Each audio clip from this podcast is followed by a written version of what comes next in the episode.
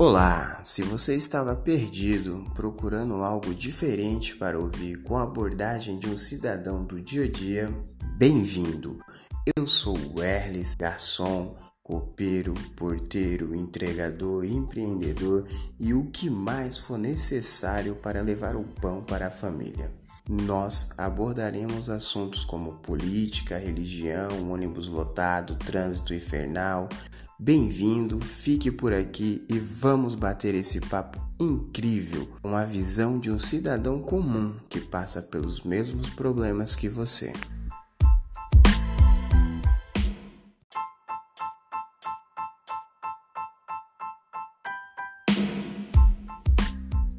E nesse nosso primeiro contato, não há outra opção de assunto senão eleições municipais e pandemia. Há um tempo atrás estávamos todos em isolamento, com medo de um vírus mortal que parece que deixou de ser mortal.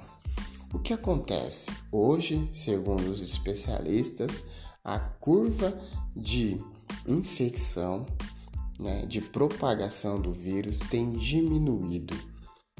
E a pergunta que eu deixo: essa curva está diminuindo porque tomamos precauções ou essa curva está diminuindo por uma pré-seleção natural? Eu não sou especialista, como já foi dito na abertura, eu sou um cidadão comum, um leigo nesse assunto e estou aqui fazendo perguntas que todos vocês estão se fazendo. Como eu disse também na abertura, eu sou entregador faço entrega por aplicativos estive na rua desde o início dessa pandemia e até agora. E não fiquei doente. Não vi pessoas que estão entregando produtos ficarem doentes. E me pergunto o quão mortal, o quão é, perigoso realmente era esse vírus. E eu não estou duvidando dos especialistas, mas eu imagino que essa seja a pergunta das pessoas, né? Porque nós tivemos aí um, uma quarentena, né, severa, mas que foi uma quarentena severa seletiva, né? Os entregadores, os motoristas, os cobradores, os trabalhadores de, de serviços considerados essenciais, como segurança, é, saúde, entre frentistas, né? Porque é muito importante não ficar sem gasolina no nosso veículo.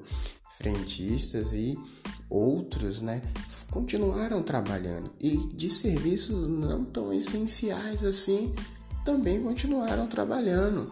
É, eu faço entrega em uma região nobre de São Paulo e eu não vi nenhum prédio sem o seu porteiro, não vi nenhum seu prédio sem o seu faxineiro, é,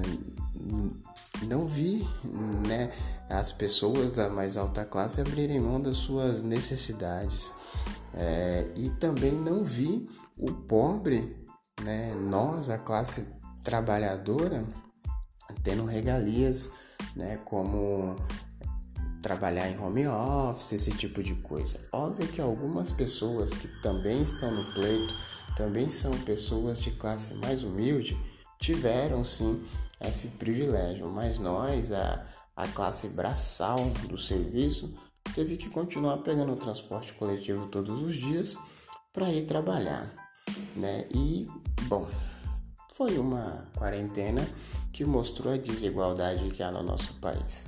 Voltando ao assunto da eleição, como eu disse há um tempo atrás, esse era um vírus mortal.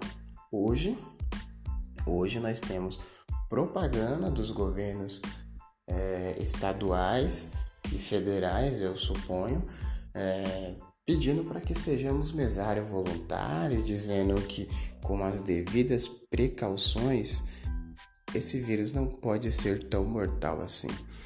Então eu me pergunto, não seria então mais fácil no início ter tomado essa precaução? Né? O nosso primeiro caso de coronavírus confirmado no Brasil foi de antes do carnaval. E ainda assim, o carnaval aconteceu e as maiores incidências de morte né, e isso escancarado, estão justamente nas cidades que recebem a maior quantidade de imigrantes e turistas durante o carnaval. Um exemplo disso é o estado qual eu moro, São Paulo, que detém boa parte aí, boa fatia dos óbitos do Covid-19. Então eu me pergunto, não seria mais fácil então termos fechado as nossas fronteiras, tomado as devidas precauções, cancelado o carnaval? Hoje eu vejo governadores né, ditos aqui de São Paulo dizendo que fizeram uma excelente gestão de crise. E eu te pergunto, por que não evitar uma crise que era iminente? Nós já tínhamos né, exemplo de outros países que passaram por isso. Ainda assim, decidimos arriscar. Você, cidadão, se sente protegido do Covid? Você, cidadão comum, que assim como eu tem que levantar todos os dias e trabalhar na rua, se sente protegido? Ou se sentiu ameaçado pelo Covid-19? Então interage aí, deixa seu comentário, manda sua pergunta e vamos falar né, sobre esse assunto incrível, sobre esse assunto que sem dúvidas vai ser matéria de escola no futuro. Muito obrigado pela atenção, espero ter ajudado, espero que vocês interajam e simbora!